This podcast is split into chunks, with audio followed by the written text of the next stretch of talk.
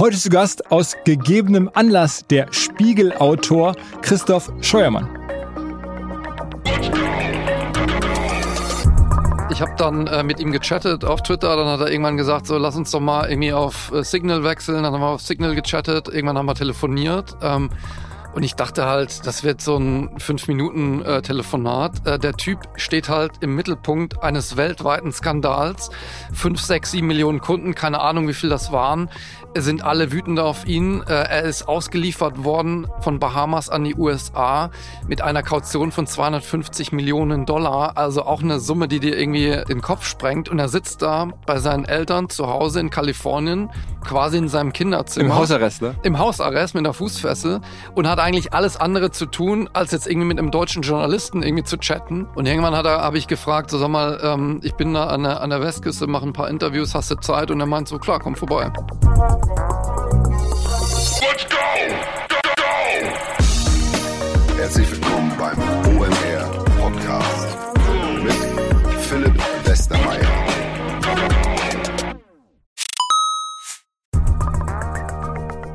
B2B-Verkaufsprozesse sind kompliziert. Nicht immer, aber ab und zu, das weiß ich selber und genau hier will Along mit seiner Lösung ansetzen. Also E-Mail-Schleifen vermeiden, E-Mail-Ping-Pong vermeiden, dafür sorgen, dass Verkäufer verstehen, was die Interessenten intern so abstimmen, vor allen Dingen dafür sorgen, dass die Materialien, die häufig solchen Mails angehängt sind, stets aktuell sind. Nur, wie kann das alles gehen? Was genau macht Along? Sie bauen sogenannte Along Spaces, also im Kern Digital Sales Rooms, in denen alle Materialien abgelegt sind, wo die ganzen Verkaufsschritte nachvollziehbar sind, wo bestimmte Menschen Zugang haben. Man muss nicht mehr in E-Mail zu, man muss einfach in den jeweiligen Along Space reingehen, den man mit seinem Kunden dann teilt. Entsprechend kann man auch sehen, wer wann im Along Space drin war, was sich angeguckt wurde, wo neue Details vielleicht hinzugefügt wurden. Die Kollaboration wird also viel, viel besser. Along funktioniert am Ende wie ein Co-Pilot, analysiert also auch das Engagement, das Engagement der Interessentinnen und Interessenten und stellt Empfehlungen für die nächsten Schritte zur Verfügung. All das kann man innerhalb von wenigen Minuten aufsetzen und direkt mit dem eigenen CRM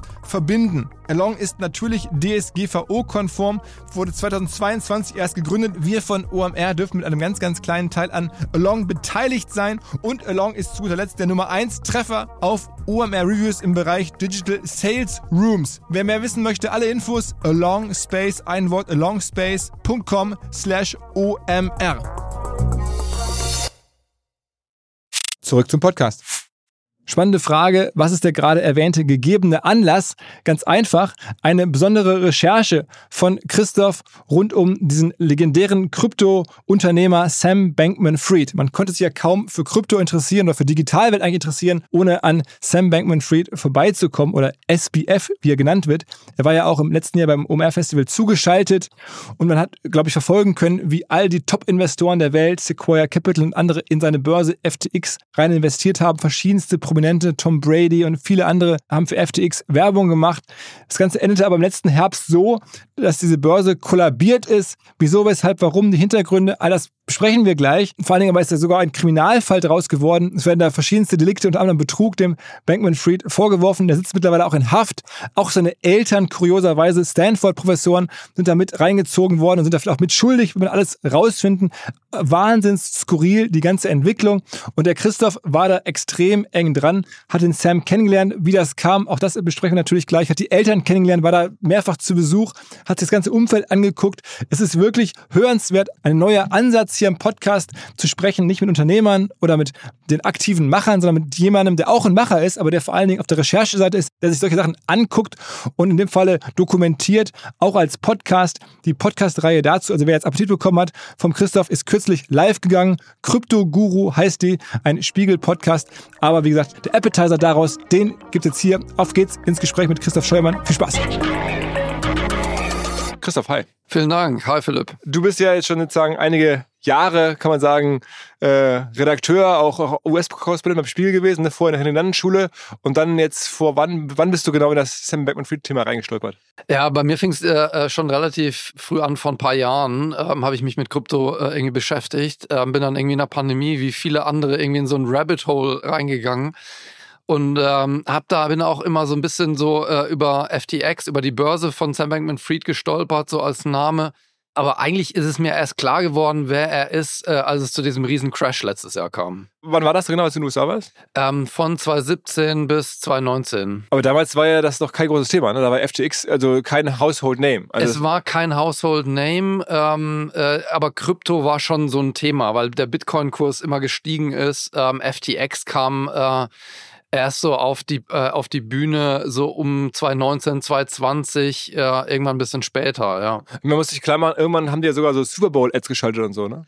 Ja, das ist Wahnsinn. Die waren echt so, äh, so riesig groß. Super Bowl-Ads haben irgendwie äh, ein Basketballstadion in Miami gekauft. Die haben so viel Geld ausgegeben. Das war echt äh, unfassbar in den USA. Also man muss sich ein bisschen zurückversetzen in die Zeit der Pandemie, als Krypto riesengroß war. So ging es mir übrigens auch. Dann habe ich mich zum ersten Mal von FTX vor zwei, drei Jahren gehört und alle sprachen von dem Gründer davon, Sam Bankman-Fried, der dann auch so SBF abgekürzt wird. Der ist heute, wie alt ist der heute? Der ist 31 heute. Und ähm, es gibt natürlich einen Grund, warum äh, du jetzt über, dich so mit dem beschäftigt hast. Also kein Buch, aber eine Podcast-Serie, ein Buch vielleicht auch noch. Ähm, aber über den wird ja gerade vieles gemacht. Also der ist gerade in der Tech-Branche der ganz große Name. Ja, absolut. Also ähm, es, er ist ein Riesenname, weil, weil es halt auch ein Riesenabsturz war. Ähm, und äh, genau darum geht unsere Podcast-Serie. Und der war aber zu seinen Hochzeiten, muss man auch sagen, ähm, einer der reichsten Menschen der Welt, ne?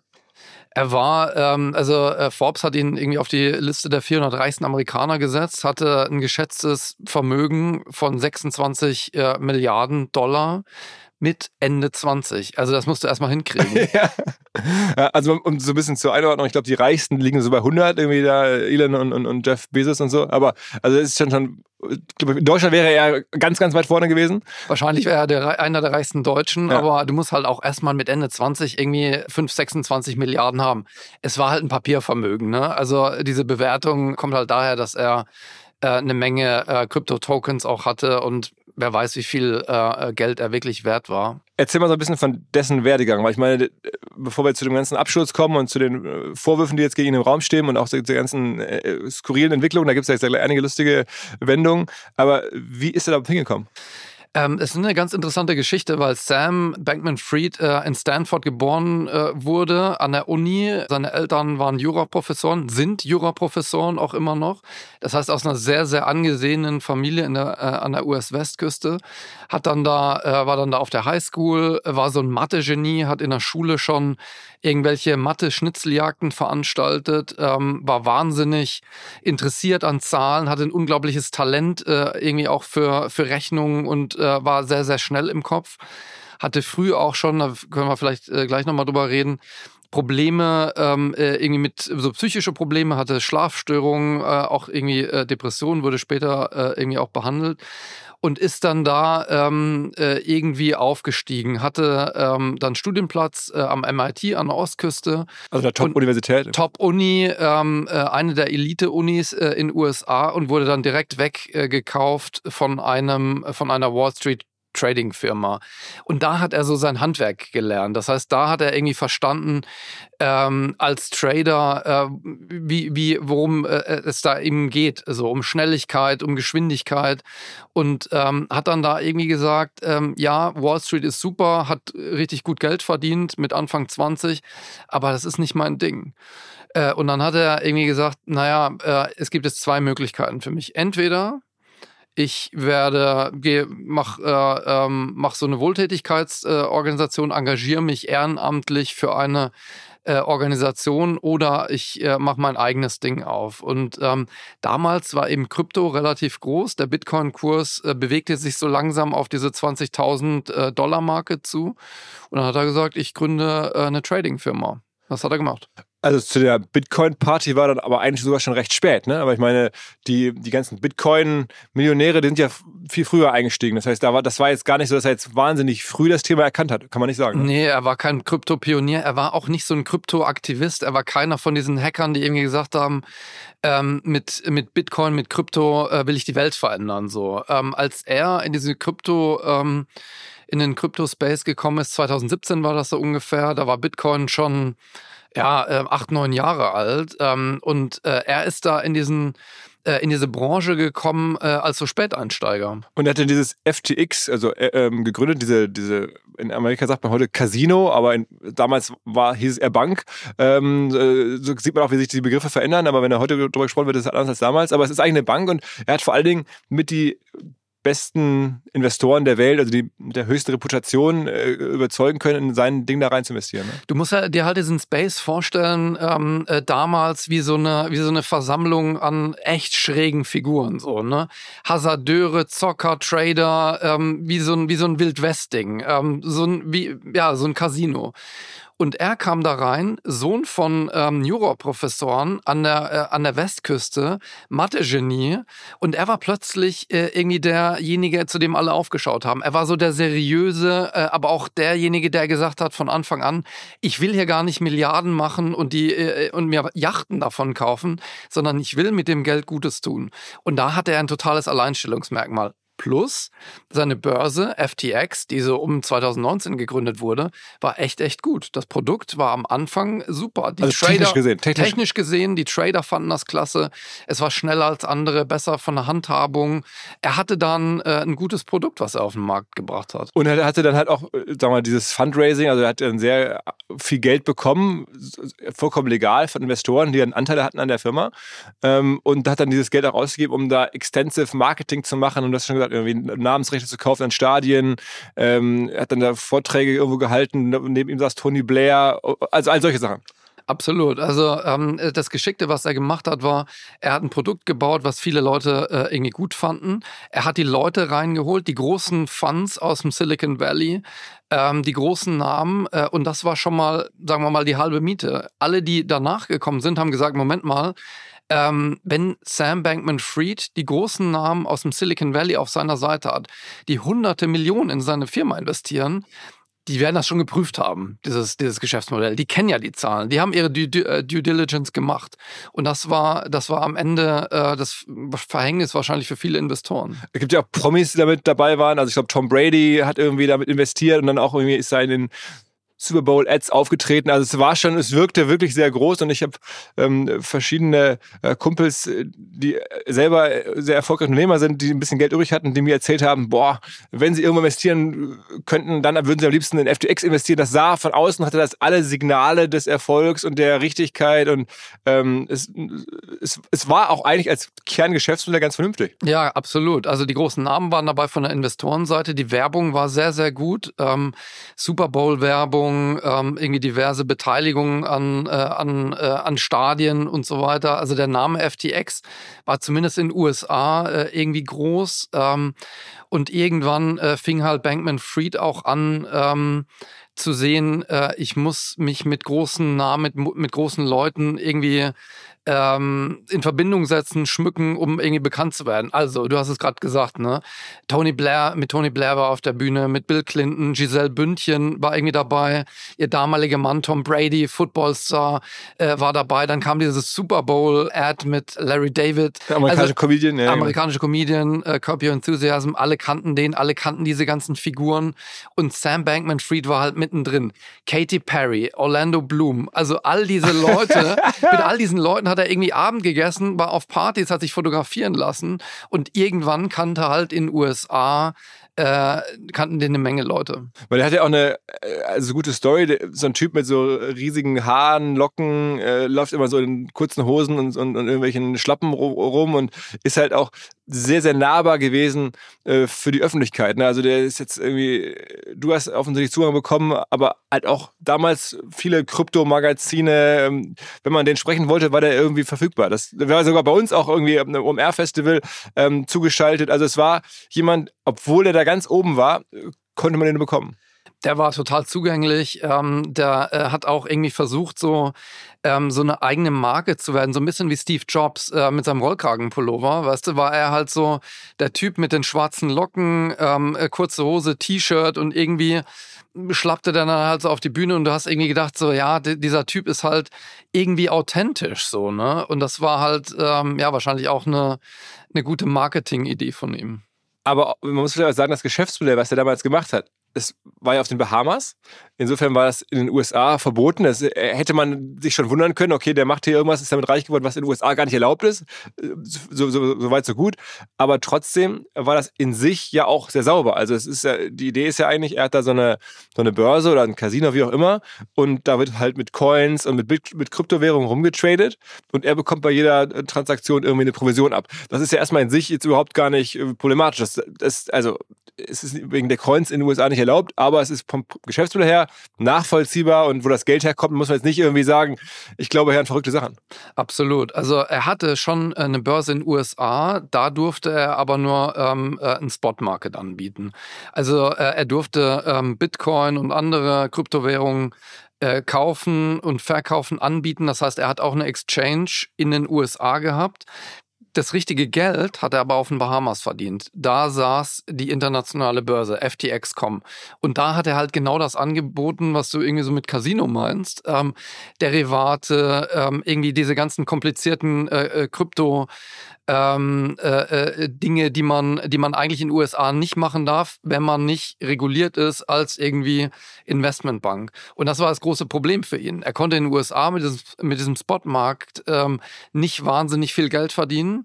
In, äh, äh auf den Bahamas mit diesem, mit diesen ganzen komplizierten Finanzprodukten hat er Millionen und Abermillionen verdient. Und das war genau der Unterschied äh, ähm, zwischen dem US-Geschäft und dem internationalen Geschäft, was dann auf den Bahamas saß. Okay, okay. Das heißt aber, diese Super Bowl-Werbung wurde gemacht auch für das internationale Geschäft? Ja, fürs, äh, also vor allem für die amerikanischen, für den amerikanischen Markt.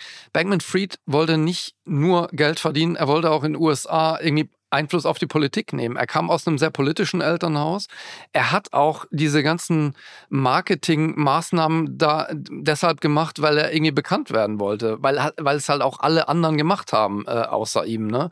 Binance, alle Kryptobörsen äh, hatten da schon äh, einen wahnsinnigen äh, Footprint in den USA, Coinbase, Crypto.com und so weiter. Und er wollte halt irgendwie in diesen, in diesen Markt der Bekanntheit auch einsteigen. Und er hat ja auch für relativ viel Geld sozusagen Parteien äh, unterstützt, ne? so, so Spenden gemacht und sowas alles. Ne? Es ist total Wahnsinn, wie viel Geld er in diesen Wahlkampf gesteckt hat. Ähm, vor dem Kongresswahlkampf 2022 bis dahin hat er ungefähr um die 100 Millionen Dollar ähm, äh, gespendet an Politiker.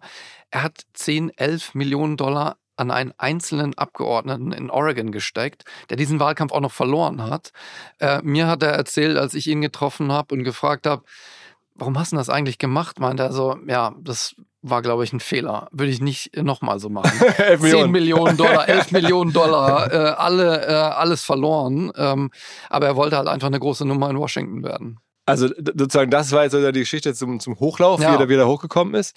Ähm, äh, und das ganze Geld, was er da ausgegeben hat, das waren, wie jetzt dann im Nachhinein herausstellte oder wie jetzt auch untersucht wird, halt nicht nur ähm, äh, Gewinne, die er persönlich halt hatte, den er halt persönlich machen kann, was er will, sondern es war ja Firmengeld und halt möglicherweise auch Geld seiner Anleger. Das ist ja das ganz große Thema. Ähm, hat er da möglicherweise diese ganzen Sachen auch finanziert, nicht nur von, von sozusagen Eigenkapital der Firma oder von Gewinnen der Firma, die ihm gehören, ähm, was ja dann irgendwie okay gewesen wäre möglicherweise, sondern auch von Geld, das ihm über, überantwortet worden ist, von Anlegern, die dachten, das Geld wird halt irgendwie ganz seriös oder vermeintlich da rein investiert, wo sie gerne wollten. Ähm, das wird jetzt ja gerade aufgearbeitet. Aber bevor wir da jetzt zu diesem ganzen Abschluss kommen, vielleicht nochmal, wie bist du eigentlich an ihn reingekommen? Ähm, ich habe ihm eine DM auf Twitter geschrieben. Ach, wirklich? Ja. okay. Ähm, äh, irgendwann im Januar, äh, im, ähm, ja, im, im äh, November äh, äh, kam dieser, äh, brach quasi das ganze Imperium zusammen von ihm. und ich habe dann ein bisschen gewartet und habe ihm auf Twitter eine Nachricht geschrieben und gefragt, sag mal, ähm, gibt es da jemanden bei euch, der mal ansprechbar wäre für ein Interview? Und er hat irgendwie relativ schnell geantwortet und gesagt so, ja, frag mal unseren äh, Europachef, äh, der, ist, äh, der ist bestimmt ansprechbar. Hat mir eine E-Mail genannt und so kamen wir in Kontakt. Okay, okay. Ähm, äh, und das war, war dann für dich auch der erste Kontakt in das ganze Imperium hinein? Genau. Du hast ja später auch die Eltern kennengelernt und sowas, ne? Genau, also ähm, ich habe dann äh, mit ihm gechattet auf Twitter, dann hat er irgendwann gesagt, so lass uns doch mal irgendwie auf äh, Signal wechseln, dann haben wir auf Signal gechattet, irgendwann haben wir telefoniert. Ähm, Und ich dachte halt, das wird so ein Fünf-Minuten-Telefonat. Äh, der Typ steht halt im Mittelpunkt eines weltweiten Skandals. Fünf, sechs, sieben Millionen Kunden, keine Ahnung, wie viel das waren, sind alle wütend auf ihn. Äh, er ist ausgeliefert worden äh, von Bahamas an die USA mit einer Kaution von 250 Millionen Dollar. Also auch eine Summe, die dir irgendwie in den Kopf sprengt. Und er sitzt da bei seinen Eltern zu Hause in Kalifornien quasi in seinem Kinderzimmer. Im Hausarrest, ne? Im Hausarrest mit einer Fußfessel und hat eigentlich alles andere zu tun, als jetzt irgendwie mit einem deutschen Journalisten irgendwie zu chatten.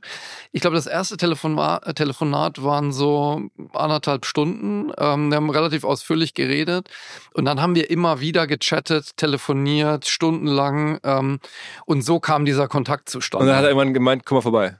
Und irgendwann hat er, habe ich gefragt, so sag mal, ähm, ich bin da an der, an der Westküste, mache ein paar Interviews, hast du Zeit? Und er meint so, klar, komm vorbei.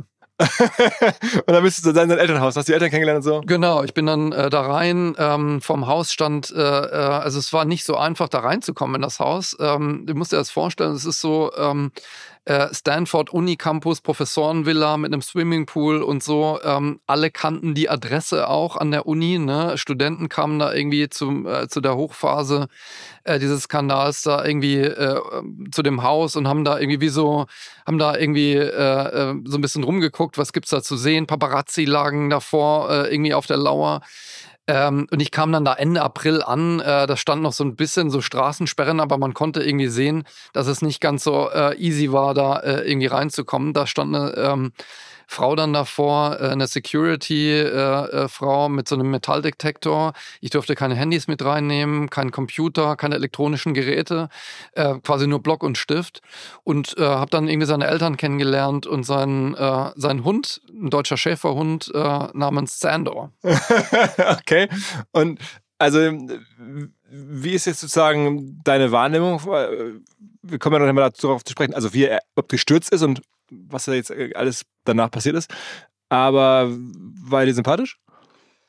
Ja, war sehr sympathisch, äh, war sehr zugänglich. Ähm, es wurde auch immer über ihn geschrieben, dass er so Probleme hat, irgendwie äh, mit Leuten irgendwie so ein bisschen so eine Nähe aufzubauen, dass er dir nicht in die Augen schaut und so. Er war sehr nahbar. Wir saßen vier Stunden zusammen äh, im Wohnzimmer, äh, haben uns unterhalten. Ich konnte ihm alle Fragen stellen, die mir im Kopf rumgegangen sind. Ähm, verlorene Milliarden, seine Ex-Freundin, die sich irgendwie gegen ihn gewandt hat. Also ich habe quasi alles gefragt, was ich fragen wollte. Seine Antworten waren so ein bisschen so, naja, so ausweichend, teilweise vage. Ähm, teilweise äh, auch ähm, unkonkret, was die Vorwürfe angeht. Also das große Problem, was er halt hat, ist, ähm, ich glaube, das ist so meine Vermutung, er weiß, äh, dass er in einem ziemlichen äh, Schlamassel steckt, dass da auch einiges nicht so gelaufen ist, wie es eigentlich laufen äh, hätte laufen sollen bei seiner Firma. Und er kann nicht so tief reingehen, ohne dann irgendwann zu sagen, äh, es, es geht nicht mehr, ich belaste mich hier selber. Ja. Das war so sein Dilemma. Das heißt, ich konnte irgendwie ihn alles fragen. Sein Hund äh, äh, lag da irgendwie auf dem, so also auf dem, auf dem Teppich rum und er war sehr zugänglich. Ähm, man muss ja auch sagen, dass schon während seines Aufstiegs so ein bisschen äh, PR seine ganz große Stärke war. Ne? Er wurde in der Presse wahnsinnig positiv gesehen, damals auch, also vielleicht auch zu Unrecht oder wahrscheinlich zu Unrecht, aber durch diese Zugänglichkeit und durch seine ungewöhnliche Persönlichkeit und auch die Geschichte, dass er das ganze Geld, was er da verdient, ja eigentlich nur verdienen will, um ähm, das dann alles wieder zu spenden, da hat er so eine bestimmte Spendenstrategie oder so ein neues Spendenkonzept, von dem er Anhänger war, Effective Altruism. Ähm, also das heißt, der hatte schon mit PR sehr viel Erfolg und wahrscheinlich auch dann jetzt in, im Niedergang gedacht, das mache ich genauso. Ich rede viel, ich lasse alles ran, dann wird die Presse schon wieder für mich funktionieren. Alle haben ihn ja, alle haben ja davon abgeraten, mit Journalisten zu reden. Seine Anwälte, sein Pressesprecher, im Grunde waren alle um ihn rum äh, dagegen, dass er irgendwie Journalisten äh, äh irgendwie anruft und zu sich nach Hause einlädt.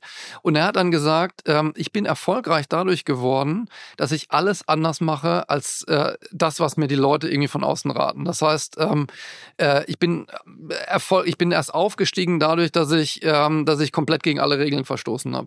Und das hat er irgendwie dann weitergemacht. Ähm, und äh, ja, also es, es hat ihm, glaube ich, ziemlich geschadet, muss man ehrlich sagen. Er ist, ähm, äh, er ist ja auf Kaution frei gewesen ähm, und hat dann, ähm, hat dann der New York Times, wie seine Anwälte auch zugegeben haben, ähm, sehr viel Material gegeben, unter anderem die Tagebücher seiner Ex-Freundin, zugespielt und deshalb äh, ist er in Untersuchungshaft gekommen. Also so richtig erfolgreich war seine Strategie nicht. Aber ja, du hast total recht. Ähm, er, er war offen, er war zugänglich, er wollte, er wollte eigentlich der Welt erzählen, ähm, wie er, wie er dazu gekommen ist, wie das alles passiert ist. Am Anfang hat er mir geschrieben, ganz am Anfang in unseren ersten Twitter- äh, ähm, äh, Nachrichten. Ich habe es vorher nochmal nachgeguckt. Ähm, ich habe ihn gefragt, sag mal, Schadet dir das nicht total, wenn du jetzt mit mir redest? Warum redest du, äh, warum gibst du Interviews, nachdem das alles äh, kollabiert ist? Und er meinte, naja, ähm, die Wahrheit wird irgendwann ans Licht kommen. Es werden ein paar falsche Dinge über mich behauptet werden.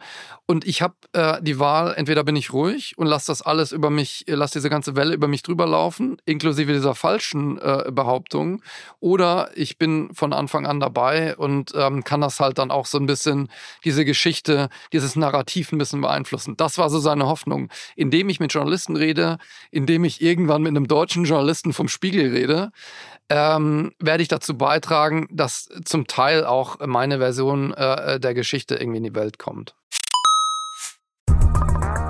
weil die Kolleginnen und Kollegen von Instafo, also der Jobplattform für den Tech- und Sales-Bereich, von der ich hier schon häufiger berichtet habe, mittlerweile bei uns doch groß engagiert sind hier im Podcast. Ihr hört immer wieder hoffentlich von Instafo. Deswegen habe ich die Kollegen vor kurzem mal selber persönlich kennengelernt und war wirklich sehr angetan. Sie haben mir dazu erzählt, es gibt eine neue Finanzierungsrunde in die Firma. 10 Millionen werden da investiert. Das ganze Thema wird also immer relevanter. Daher nochmal hier mit Nachdruck der Hinweis. Wer Menschen sucht im Bereich Tech und Sales, denkt an Instafo. Die haben da scheinbar wirklich eine neue Marke magische Soße gefunden, wo sie über ihre Plattform ein automatisiertes Matchmaking zwischen Arbeitnehmer und Arbeitgeber ermöglichen und das ist im direkten Marktvergleich dreimal effektiver, was die Quote von Bewerbung zu Einstellung angeht. Hilft natürlich auch, dass sie bereits über 100.000 passende Talentprofile auf der Plattform haben und dass man sehr, sehr schnell ins Gespräch kommt. Innerhalb von 48 Stunden bewerben sich die ersten Talente bei den Arbeitgebern oder man kann sogar als Arbeitgeber einer vorselektierten Gruppe an Talenten aktiv eine Nachricht schicken oder sie zum Chatten einladen, um sich noch schneller kennenzulernen und zu prüfen, könnte das passen. Also nicht nur ich und die Geldgeber offensichtlich glauben an Instafo, sondern auch mittlerweile über 1800 Firmen, darunter O2, RTL, HelloFresh, MyPoster, viele, viele weitere.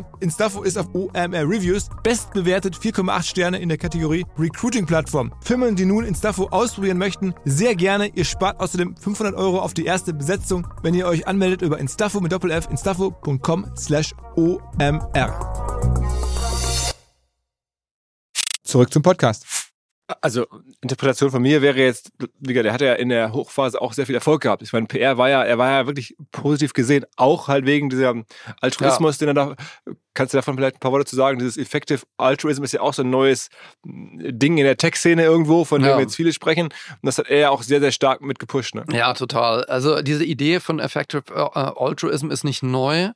Äh, die gibt es schon seit ein paar Jahren, aber äh, im Silicon Valley ähm, äh, gibt es mehr und mehr Anhänger. Also im Grunde ist die Idee dahinter, ähm, ich verdiene Geld, ich verdiene viel Geld und spende viel davon. Also 50, 60, 70 Prozent meines Einkommens. Ähm, und je mehr ich verdiene, umso mehr kann ich spenden. Also es ist gut, wenn ich viel Geld verdiene. Ähm, Im Grunde ist das so ein bisschen eine Idee, äh, die sich auch deshalb verbreitet hat im Silicon Valley, weil sich dadurch Gier irgendwie ähm, und, und Ehrgeiz, Karriere so moralisch rechtfertigen lassen. Ne? Ähm, und ähm, Sam ist damit äh, mit dieser Idee relativ früh in Berührung gekommen. Ein, ähm, ein wichtiger ähm, Vordenker aus Oxford äh, war mit dem Mittagessen äh, und hat gesagt, ähm, wenn du 80 Prozent deines Einkommens spendest, ähm, dann kannst du wahnsinnig viel Gutes tun. Und darüber habe ich auch mit ihm geredet, ähm, habe ihn gefragt, was seine Lieblingsprojekte waren. Er konnte dann nicht so richtig irgendwie was Konkretes sagen und hat dann irgendwann, nachdem ich ein paar Mal gefragt habe, äh, gesagt, naja, zum Beispiel kannst du Moskitonetze für Afrika kaufen. Ähm, also ähm, mit einem Moskitonetz kannst du eine Menge ähm, für sehr kleines Geld eine Menge äh, Leute äh, retten, eine Menge Leben retten. Ne? Ähm, du schützt irgendwie ähm, Leute vor irgendwie Malaria, Dengefieber und so weiter.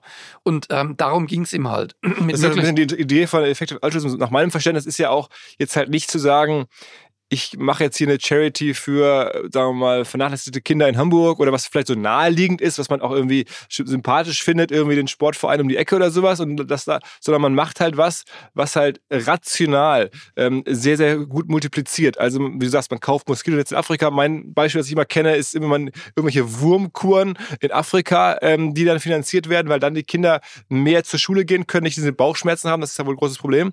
Ähm, und dann halt äh, mit kleinem Geld diese Wurmkuren zu ganz viel Positivem führen, weil dann viel mehr Schultage und dann viel mehr Produktivität. Also man rechnet sich sehr, sehr logisch durch, wo halt der eine Spendendollar am meisten vermeintlich bringt. Das ist ja so das Prinzip. Ne? Es geht um, es geht um genau dieses Prinzip der Effektivität. Wo ist mein Geld am effektivsten eingesetzt? Und es geht halt um Skalierbarkeit. Also genau. je skalierbarer, umso besser. Und das Interessante ist halt, ähm, dass diese Silicon Valley Leute versucht haben, die Wohltätigkeit ähm, so zu disrupten, ne? Äh, irgendwie zu sagen, wo äh, ist mein Dollar am besten aufgehoben?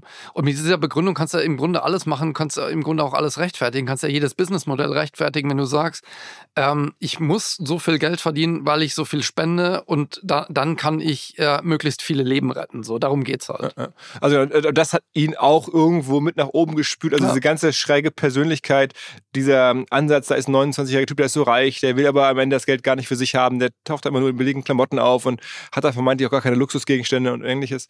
Also das war ja alles auch lange gut und erstaunlicherweise zu Fall gebracht hat ihn dann auch nicht die Polizei oder irgendwelche Anleger, sondern sein Wettbewerber ähm, von, von der Kryptobörse Binance, äh, kennt man vielleicht im OMR-Kontext ein bisschen, der war auch letztes Jahr bei uns auf dem Festival, der CZ, äh, Shangpeng Zhao oder so heißt der, also, aber er heißt in Wahrheit CZ, äh, also CZ, ähm, so wird er zumindest genannt. Und der ähm, war immer schon so ein Wettbewerber natürlich von FTX. Die waren so ja beide so irgendwie, ähm, kämpften um denselben Kunden und, und mhm. Gelder. Äh, und der hat dann irgendwie sich ein paar Tricks einfallen lassen, um den Sam Bankman-Fried auf einmal aus dem Nichts zu Fall zu bringen. Es gab eine kleine Vorgeschichte, die will ich dir nochmal erzählen. Ähm, also ähm, es kam nicht so aus, aus total heiterem Himmel. Äh, 2022, letztes Jahr, ähm, äh, hängt auch ein bisschen mit dem Ukraine-Krieg zusammen. Die, äh, die Zinsen stiegen, ähm, das billige Geld verschwand so langsam auch aus dem Kryptomarkt. Die Leute kauften eher so Gold als irgendwelche Münzen, Tokens, digitale Währungen. Ähm, und ähm, eine Menge Firmen kamen ins Straucheln in diesem Space. Äh, Bankman Fried hatte äh, Beteiligung an, ne, an, einer Menge, äh, Kryptofirmen. Ähm, irgendwann fingen dann ähm, Hedgefonds an, äh, bankrott zu gehen, insolvent zu gehen in, dem, äh, in diesem Kryptospace.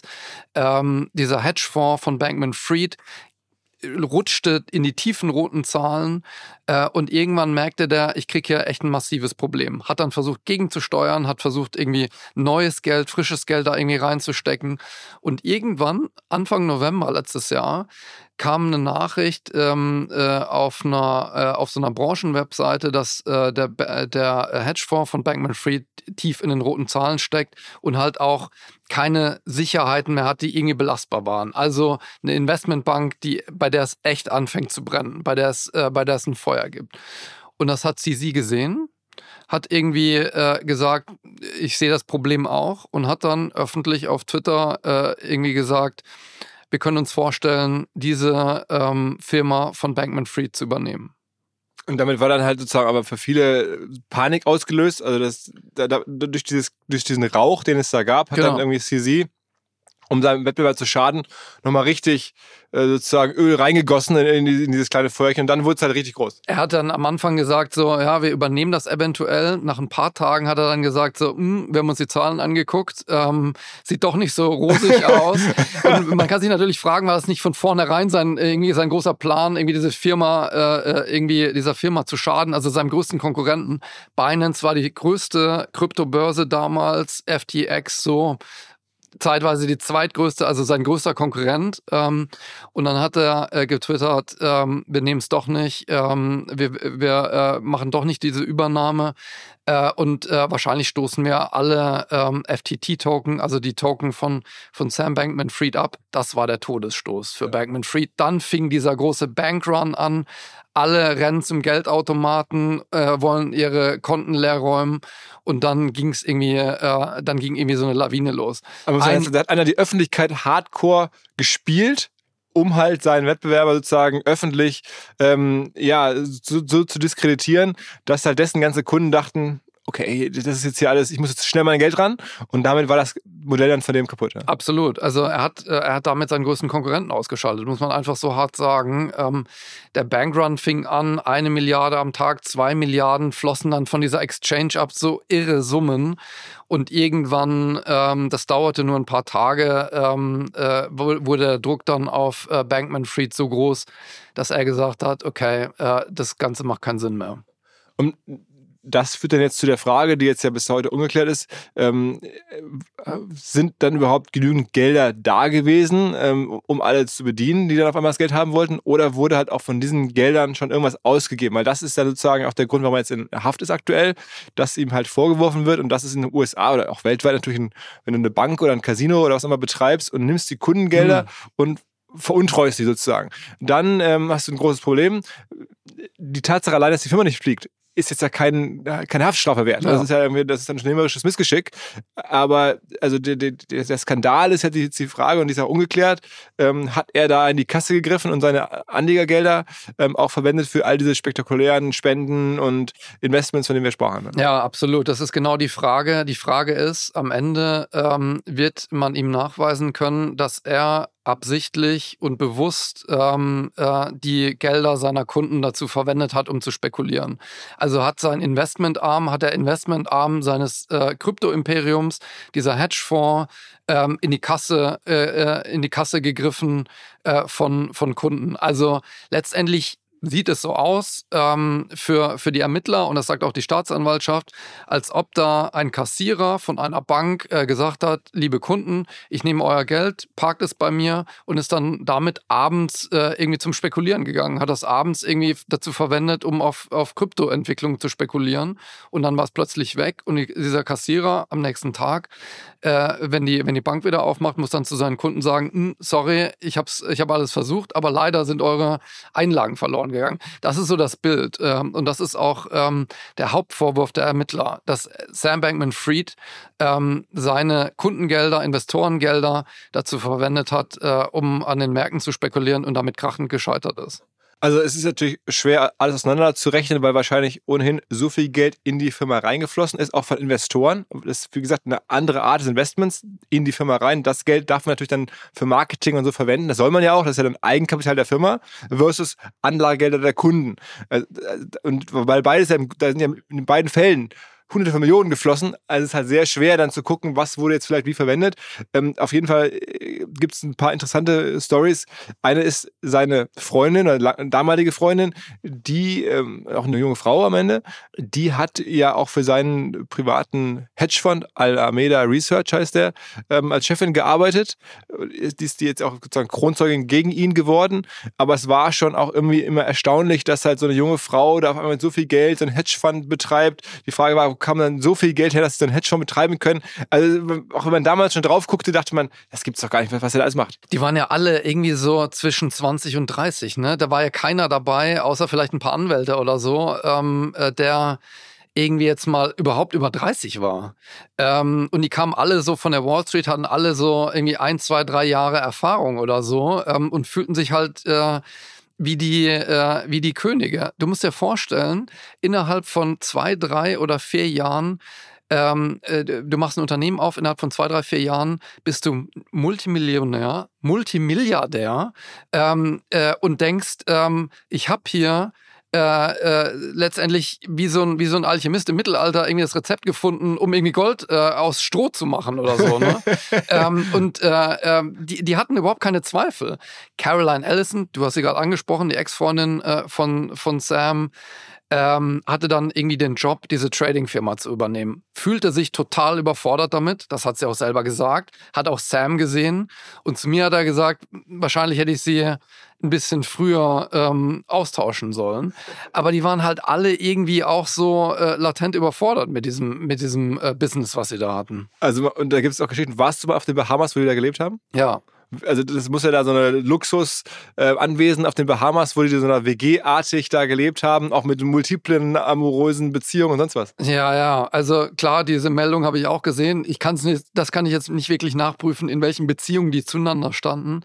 Aber die Bahamas sind ja eh schon mal so eine so eine ähm, so eine Luxusinsel. Ne? Also, ähm, und die haben äh, nicht irgendwo auf den Bahamas gewohnt, sondern in einem Luxusresort, was Justin Timberlake und äh, Tiger Woods äh, gegründet haben. okay. Da kommst du nur rein, wenn du durch eine Schranke gehst an Security vorbei. Und da wiederum haben die nochmal in einem, in einem Haus gewohnt, wo du nochmal irgendwie in so, äh, durch eine Security musstest. Am, an so einem Yachthafen ähm, hatten die ein Penthouse ähm, im obersten, in der obersten Etage mit Blick auf die Karibik. Und da haben die halt gewohnt. Bankman Fried hat sich 15 Penthouses gekauft ähm, äh, mit dem Geld von dieser Börse, ungefähr 140, 150 Millionen, ähm, hat Villen gekauft äh, und so weiter. Und da haben die dann alle irgendwie so zusammen gewohnt. Der innerste Zirkel. Äh, auch gearbeitet, ne? Das war doch dann quasi deren Büro. Auch gearbeitet. Ich war dann da äh, irgendwie drei, vier Tage, habe mir das da angeguckt, habe auch mit ähm, Ex-Mitarbeitern gesprochen, äh, saß da irgendwie am Strand rum äh, und habe hab das alles irgendwie mir angeschaut, dieser, dieser Yachthafen, das sind alles so, ähm, das sind halt alles so, so Yachten von Leuten, die irgendwie jung sind. Ähm, äh, dann fallen da so junge Leute nachts um halb zwölf aus so einem riesen Boot raus, äh, völlig betrunken, äh, äh, lachend und so. Das war halt die Umgebung, in der die gearbeitet haben. Ne? Ähm, äh, Rockstars waren da, äh, Popstars, Justin Timberlake und so weiter. Ähm, der fuhr dann da äh, äh zum Teil auch rum. Also die ähm, FTX-Mitarbeiter haben das gesehen und die fühlten sich da halt irgendwie auf den Bahamas wie so, äh, ja, wie so diese jungen Könige irgendwie, die halt irgendwie zu Geld gekommen waren. Und äh, jetzt wird es noch spektakulärer, weil man das ja immer so als absoluten Anker der Solidität und, und Sicherheit sah, nämlich seine Eltern, diese Stanford-Professoren, also Stanford ist ja nicht irgendeine Uni und da jetzt Professor zu sein und auch noch für Jura. Und ich glaube, der Vater hat sogar bei der ganzen äh, Finanzmarkt-Legislation in den USA irgendwie mitgewirkt, gibt so Geschichten.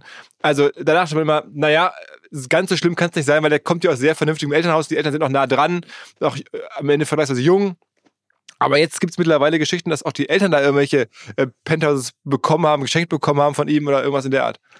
Ja, also ähm, die Eltern, sein Vater Joe Bankman äh, war dann irgendwann Berater für FTX äh, und Sam hat gesagt, äh, komm doch mal auf die Bahamas. Und ähm, da er eh alles äh, sich kaufen konnte, was er wollte, hat er für sie ähm, so eine Villa äh, gekauft, ähm, um, um die 16 Millionen äh, wert, also äh, ein Riesenhaus äh, die die benutzt haben, ähm, die die verwendet haben, ähm, hat denen irgendwie auch mal so ein Geldgeschenk von 10 Millionen gemacht. Ähm, all das wird jetzt auch juristisch aufgearbeitet. All das ist auch irgendwie Gegenstand dieser ganzen, äh, äh dieser ganzen Prozesse, nicht Strafprozess, sondern zivilrechtlich. Und, ähm, und die waren dann da auch lange mit ihm, ne, auf den Bahamas, äh, diese Eltern. Joe Bankman äh, war auf Steuerrecht oder ist auf Steuerrecht spezialisiert, kannte sich also auch da irgendwie aus in dieser, äh, äh, in dieser Branche und hat dann da auch irgendwie mitgeholfen äh, bei der Frage, wo ist es denn eigentlich gut für so eine Kryptobörse irgendwie sich anzusiedeln. Und die Bahamas waren da sehr praktisch, weil die Kryptogesetzgebung da war. Krypto war reguliert, aber halt sehr, sehr ähm, äh, äh, kryptofreundlich. Was hast du denn für einen Eindruck von den Eltern? Ich meine, die haben ja auch äh, jetzt den Absturz quasi miterlebt. Die sind ja auch sehr öffentlich dadurch, äh, gerade in Stanford, und das haben ja auch jetzt riesige Reputationsverluste, plus dass jetzt irgendwie auch Vorwürfe gegen sie im Raum stehen. Ja. Ähm, wie nimmst du die wahr? Also die, ähm, die waren ähm, sehr offen. Wir haben äh, zusammen Abend gegessen äh, bei denen zu Hause. Äh, Joe Bankman hat irgendwie gekocht und äh, äh, Sam hat ähm, ist Veganer und ist äh, ernährt sich nur so von irgendwie Pommes, Kartoffeln, Rosenkohl und irgendwie äh, äh, Pilzen und so. Ähm, die waren nett, äh, die haben über alles geredet. Ähm, wir haben irgendwie über äh, Trump gesprochen, über Joe Biden, über den Ukraine-Krieg. Als es dann, je näher es zum Thema FTX kam, umso reservierter wurden sie. Irgendwann hat mir mal seine Mutter gesagt, ähm, als ich gefragt habe, wie habt ihr diese letzten Monate wahrgenommen, dieses ganze Verfahren, die Justiz, meinte sie, ähm, das ist, als wärst du in so einem Kafka-Roman aufgewacht irgendwie. Ähm, also völlig äh, ähm, äh, völlig chaotisch ähm, äh, und die waren, die fühlten sich halt belagert von dieser Justiz. Ich glaube, die fühlen sich als Opfer immer noch. Ähm, und ähm, diese ganzen Millionen Geschenke, die Tatsache, dass ihr Sohn da den auch irgendwie Villen gekauft hat oder eine Villa äh, gekauft hat, äh, das, äh, das wollten die nicht so thematisieren. Und das ist ja jetzt auch erst vor ein paar Tagen rausgekommen, dass es diesen Prozess äh, oder dieses Verfahren gegen sie gibt äh, von dem Insolvenzverwalter dieser Firma. Und wie ist denn dein persönlicher Eindruck? Also ich meine, es wird jetzt ja mehrere Prozesse geben, aber wenn du das so jetzt so lange intensiv recherchiert hast, glaubst du, dass was an den Vorwürfen dran ist, also dass er dieses Geld ähm, verwendet hat und vor allen Dingen, wenn es so ist, war es dann absichtlich oder war das halt mehr so, wie er es jetzt ja auch ein bisschen darstellt oder wie so die Storyline ist, total durcheinander, er hatte gar keinen Überblick mehr, ist ein bisschen da äh, über, wie sagt man, überfordert gewesen mit der ganzen Situation, hat dann versehentlich vielleicht in die falsche Kasse gegriffen, aber nicht jetzt bewusst. Also das ist tatsächlich die, äh, die Frage, die dieser Prozess klären muss. Und die kann ich am Ende auch wirklich nicht wirklich beantworten. War da, steckt da Absicht dahinter? Hat er gewusst, dass es, ähm, äh, dass Kundengelder dazu verwendet wurden, um an Kryptobörsen zu spekulieren.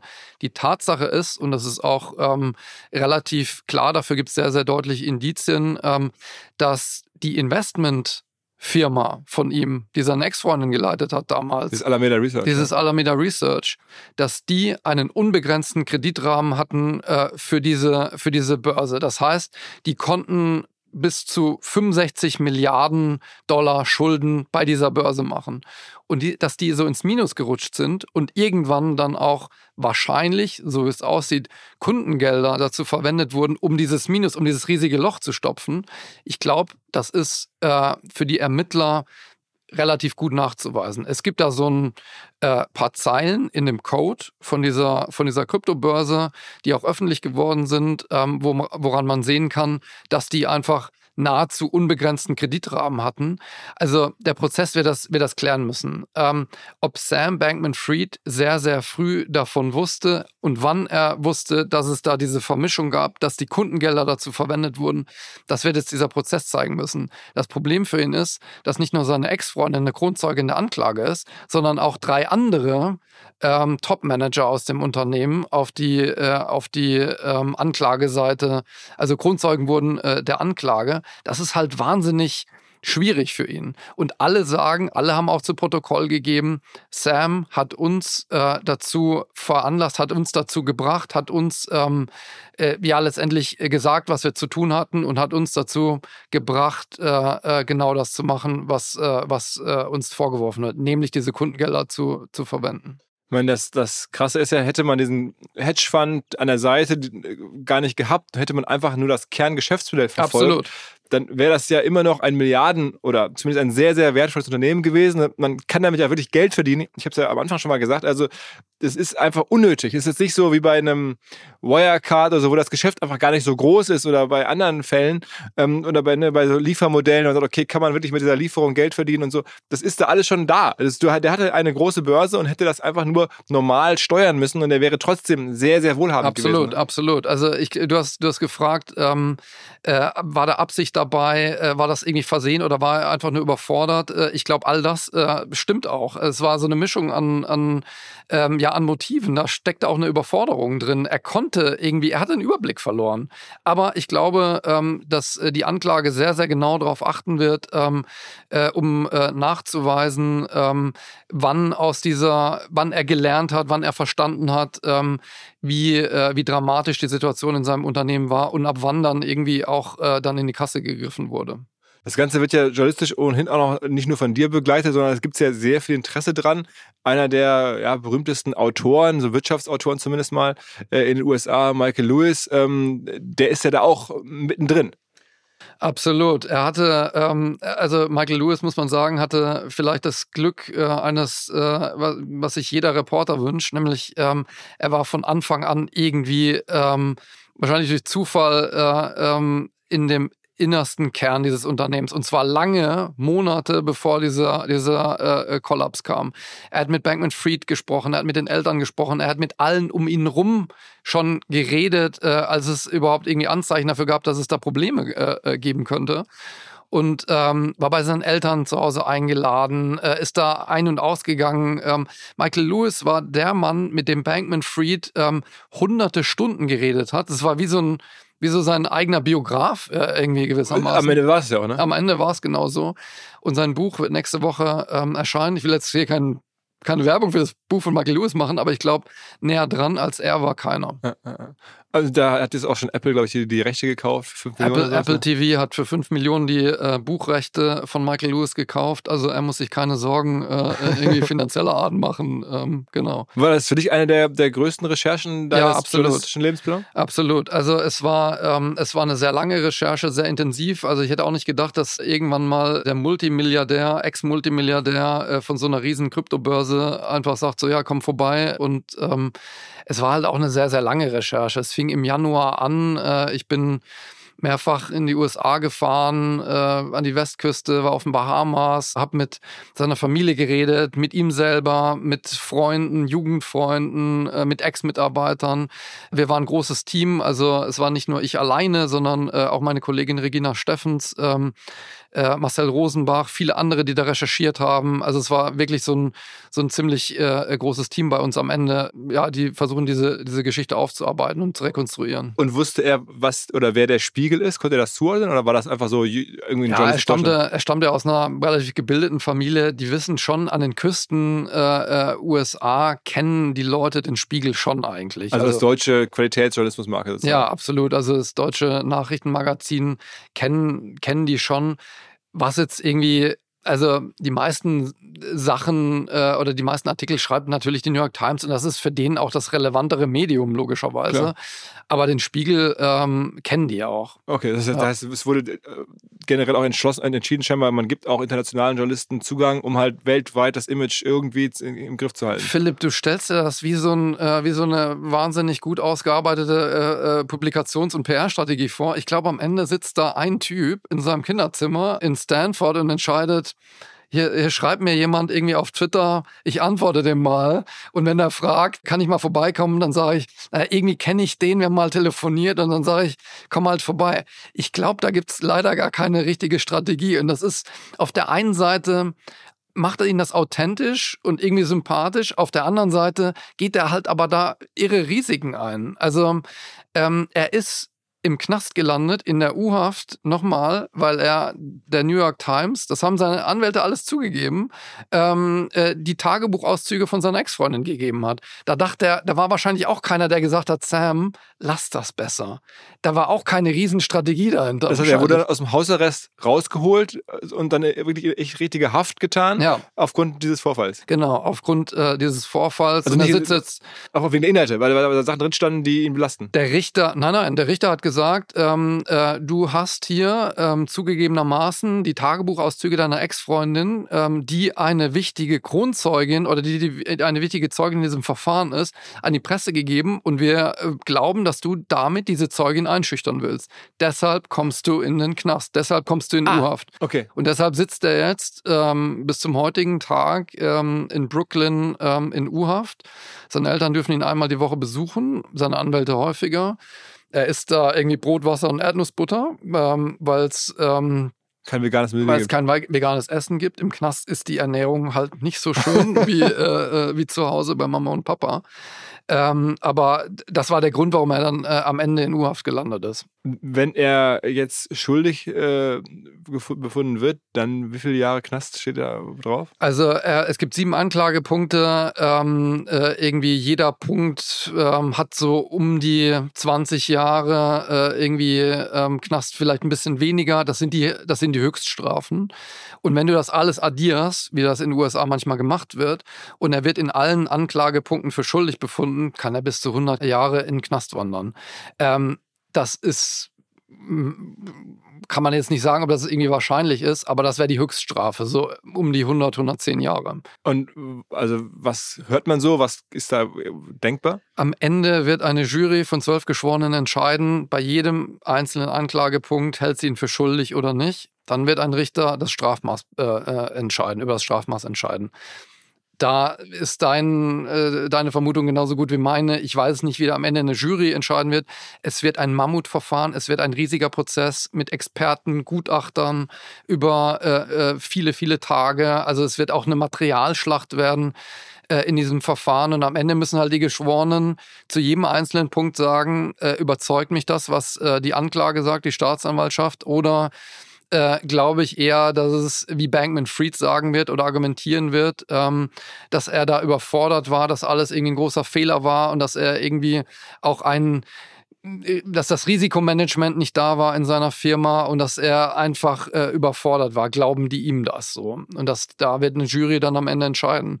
Und dann, wie gesagt, ein Richter das Strafmaß festlegen. Aber ich würde da jetzt nicht so weit gehen und sagen, dem drohen jetzt irgendwie 100 Jahre Haft oder so. Aber 10, 20 Jahre können es locker sein. Genau, also das, ähm, das Risiko ist, wenn du in den USA ähm, eine Haftstrafe hast, über 10 Jahre landest du in einem äh, Federal Prison und da sind die Haftbedingungen halt sehr, sehr viel härter, als wenn du weniger Jahre äh, im Gefängnis bist und dann vielleicht auch einen äh, ein bisschen irgendwie einen äh, entspannteren, sagen wir mal, Haftalltag hast. So, ne? Alles über 10 Jahre wird relativ kritisch, da sitzt du dann auch mit irgendwelchen Mördern und, und Drogendealern im Knast. Er sagt jetzt ja, er hätte nur noch, glaube ich, 150.000 Dollar auf dem Konto. Nur noch in Anführungsstrichen, aber im Vergleich zu vorher, das ist schon signifikant weniger. Ähm, auch da macht er dann so öffentliche Angaben. Ist das glaubwürdig? Das ist eine gute Frage. Ich weiß es am Ende nicht, wie viel. Ähm, also ich glaube nicht, dass er viel Geld hat, weil die US-Justiz da sehr, sehr genau drauf achtet. Wo hast du ein Konto? Was ist da drauf? Ähm, da wird auch schwierig zu sein, äh, irgendwo Geld zu parken im Ausland. Ähm, also ich glaube schon, dass er jetzt wirklich so ähm, auf, äh, sagen wir mal, für ihn, für, also wenn du 26 Milliarden irgendwann hattest auf dem Papier und hast nur noch 100.000, dann hast du eigentlich null. Also, ja, das ist so, ja. ähm, und äh, das, das, das ist schon glaubwürdig, wie viel, El äh, wie viel Geld seine Eltern haben, keine Ahnung. Ähm, äh, aber auch das äh, geht irgendwie schnell zur Neige. Die haben sich ja den Schäferhund gekauft, weil irgendwann die Security zu teuer wurde. Und äh, wollten dann irgendwie diesen Schäferhund, ähm, haben den irgendwie für 20.000 Dollar gekauft. Die Security kostete irgendwie das Doppelte äh, in einer Woche. Und dann haben die gesagt, so, das ist, äh, das wird uns zu teuer. Also du musst dir vorstellen, diese Anwälte, die die beschäftigen, das wird auch ähm, Hunderttausende oder irgendwie Millionen kosten. Das ist alles echt, echt teuer. Und das machen dann jetzt die Anwälte aber in der Hoffnung, dass es dann die Eltern bezahlen eines Tages, oder? Ja, klar. Also irgendwie werden die ihre äh, Rechnung schon bezahlt bekommen, ja. Okay. Und hat er eigentlich Geschwister? Er hat einen jüngeren Bruder, der auch in dem Verfahren eine Rolle spielt, weil er ähm, geholfen hat, Sam zum, also Sam irgendwie in Washington Fuß zu fassen. Er hat in Washington gearbeitet, Gabe Backman Fried und wollte da mit Millionen äh, auch so Pandemieprävention betreiben, hat auch profitiert von dem Krypto-Imperium äh, von seinem Bruder und stand auch sehr, sehr in der Kritik. Ist jetzt nicht unmittelbar an diesem Verfahren beteiligt, aber es gab auch, es wird auch Forderungen an ihn geben, Geld zurückzuzahlen. Okay. Okay. Also für die Familie auch ein, einfach ein Wahnsinn. Ne? Ich meine, ja, in den höchsten ein, Kreisen jetzt der Absturz und so. Absolut, es ist ein sehr, sehr, ähm, es war ein sehr, sehr hoher Aufstieg und ein unglaublich tiefer Fall. Wann hast du das letzte Mal mit ihm gesprochen? Das war tatsächlich im April, äh, als ich bei ihm war. Ähm, und ähm, das letzte Mal äh, bei ihm zu Hause war ich jetzt äh, vor drei Wochen äh, und habe mit seinem Vater gesprochen. Anderthalb, zwei Stunden lang äh, war mit ihm spazieren und ähm, habe ähm, ja hab mit ihm äh, hab mit ihm geredet, habe auch mit Freunden geredet. Ein Familienfreund ähm, von ihm, der auch Sam kannte als Kind, sagte, er hat wirklich Angst, äh, äh, dass ähm, Sam da auch psychisch äh, irgendwie zerbricht, äh, wenn, er, wenn er lange in den Knast kommt. Ja.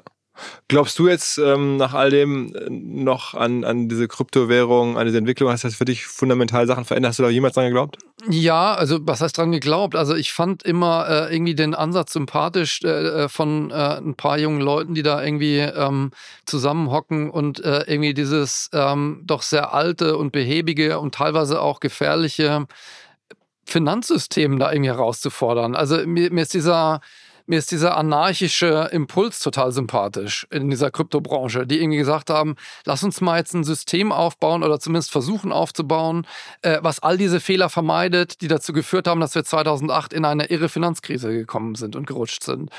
Ich habe dann so ein bisschen ähm, äh, ausprobiert, ähm, hat auch selber äh, irgendwie mal ein bisschen Kryptowährung gekauft, schon vor, keine Ahnung, fünf, sechs Jahren oder so. Nicht viel, also äh, äh gar nicht, gar nicht groß investiert, aber habe mal so irgendwie äh, da, da ausprobiert.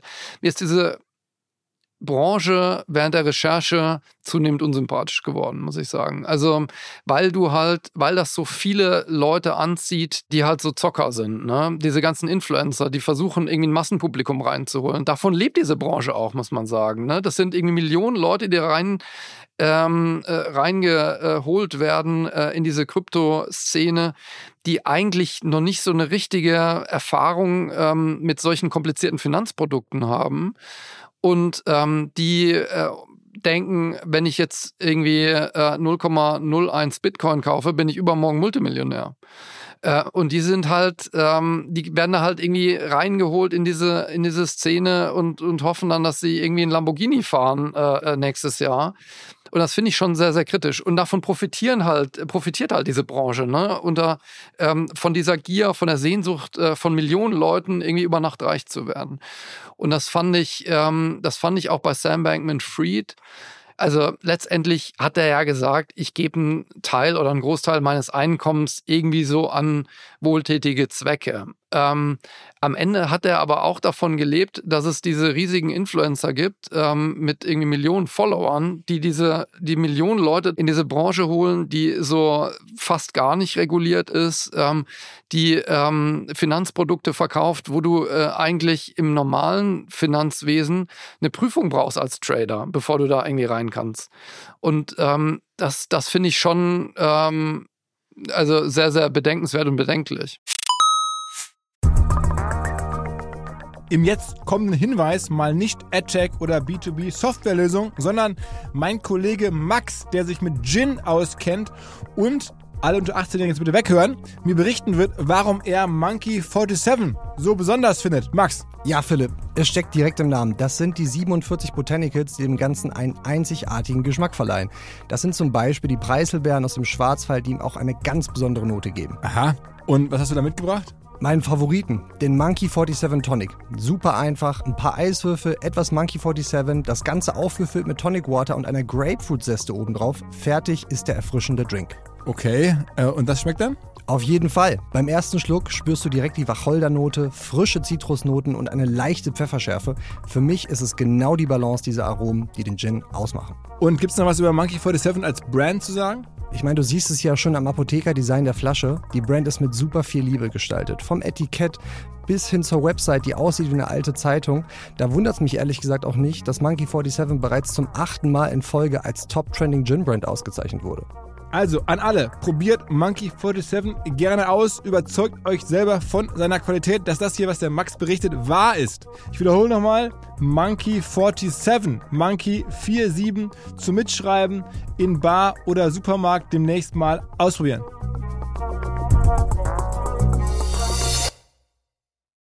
Zurück zum Podcast.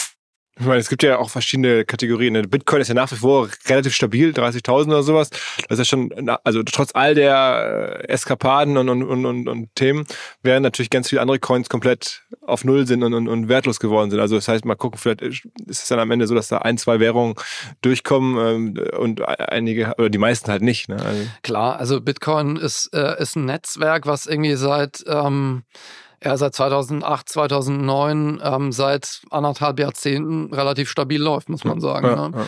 ja. Ähm, das ist eine super volatile ähm, äh, Kategorie von, von, ähm, von äh, Werten, ne? ne von Assets. Ähm, das muss man wissen, bevor man da reingeht. Ähm, Bitcoin ist von einem Höchststand äh, vor zwei Jahren ungefähr von, keine Ahnung, 69.000 äh, äh, Dollar ähm, runtergefallen auf so 25.000, 30.000. Das geht irgendwie rauf und runter. Ähm, äh, viele andere digitalen Währungen sind auch irgendwie äh, abgestürzt, noch viel dramatischer, sind es irgendwie fast bei Null. Vielleicht geht es irgendwann wieder hoch. Ich weiß es nicht, keine Ahnung. Jeder, der in diesen, äh, äh, der in Bitcoin und andere Währungen, digitale Währungen investiert, muss sich darüber im Klaren sein, dass es halt relativ hart wieder runtergehen kann. Ne?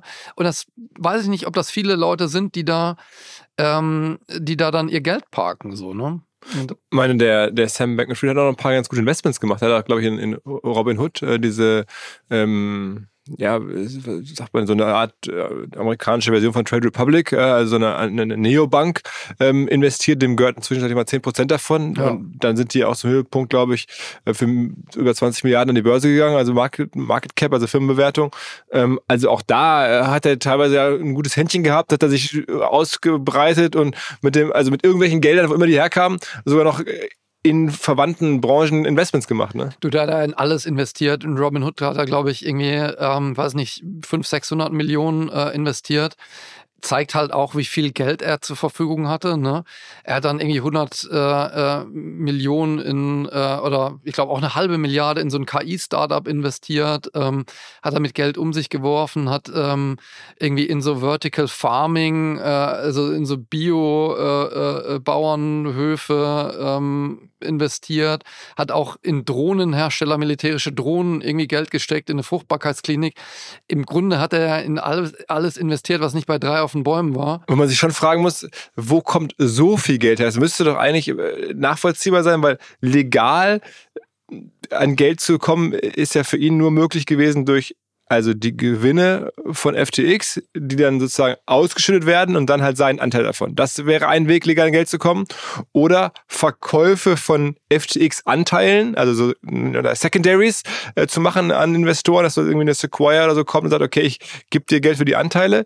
Ähm, ansonsten ist mir gar kein Weg dran. Oder halt privat sozusagen Geld zu kaufen, damit zu spekulieren und Gewinne zu erzielen. Ähm, das sind vielleicht so die einzigen drei Wege, wie man halt äh, wirklich relevant an große Summen kommen kann. Aber wenn ich das mir jetzt so anschaue von außen, natürlich äh, ganz grobes Bauchgefühl nur, dann ist es ja schon auch schwierig, so viel Geld, wie da jetzt gerade rechts und links rausgeflossen ist, auf einem dieser drei Wege ähm, zu generieren. Ne? Ja, ab, absolut. Also ähm, du am Ende ähm, hat er, glaube ich, irgendwie wirklich mit beiden Händen irgendwie das Geld äh, rausgeworfen ähm, und tatsächlich waren die Beteiligung und die Investitionen von ihm äh, wesentlich höher so von den Beträgen her als jetzt irgendwie ein Panthers auf den Bahamas, auch wenn es irgendwie viel klingt für ja, uns. Ne? Ja. Ähm, äh, eine Viertelmilliarde Häuser und Penthouses und irgendwie Büros äh, auf den Bahamas ist auch wirklich viel Geld.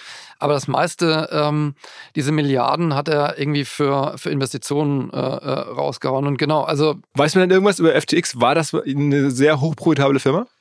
Ähm, ja, ähm, die hatten äh, relativ äh, hohe Umsätze. Also dadurch, dass die halt so riskante Produkte angeboten haben, waren äh, die ähm, waren die Prozente von ihm, also die ähm, die Gebühren auch relativ hoch. Die hatten irgendwie Jahresumsätze ähm, schon von 100 Millionen, irgendwie ging auch in die Milliarden. Das war profitabel. Das heißt, dann rein theoretisch könnte er darüber zumindest ein bisschen Geld verdienen können.